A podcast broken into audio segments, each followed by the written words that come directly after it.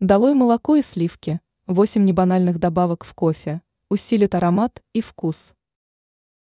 Кроме избитых вариантов, вроде молока, сливок и сахара, есть ряд других интересных вариантов. Если привычные добавки в кофе надоели, стоит взглянуть в сторону менее заезженных компонентов. Они способны удивить и вытеснить молоко. Некоторые из них постепенно завоевывают все больше поклонников – а другие еще только-только заявляют о себе, хотя в других странах они популярны, как в России молоко или сливки.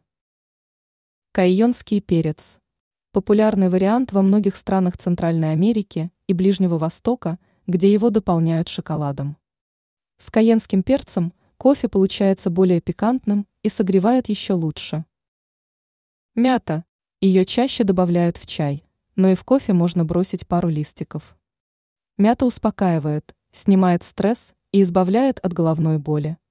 Но этот компонент больше подходит для холодного кофе. Мед. Мед укрепит иммунитет, поднимет низкое давление, ускорит обменные процессы и поможет похудеть. Продукт добавляют в слегка остывший напиток вместе с лимонным соком. И еще пять вариантов. Кардамон разжижает кровь. Ваниль ускоряет метаболизм. Корица увеличивает физическую выносливость и улучшает умственную деятельность. Гвоздика оказывает обезболивающий эффект. Также стоит рассмотреть вариант использования лимонного сока без меда. Лимонный сок содержит аскорбиновую кислоту, которая укрепляет иммунитет, а также положительно влияет на здоровье сосудов. Этот компонент эксперты рекомендуют добавлять в кофе людям, которые пьют напиток для повышения давления. Ранее мы рассказывал о продукте, который категорически нельзя запивать кефиром.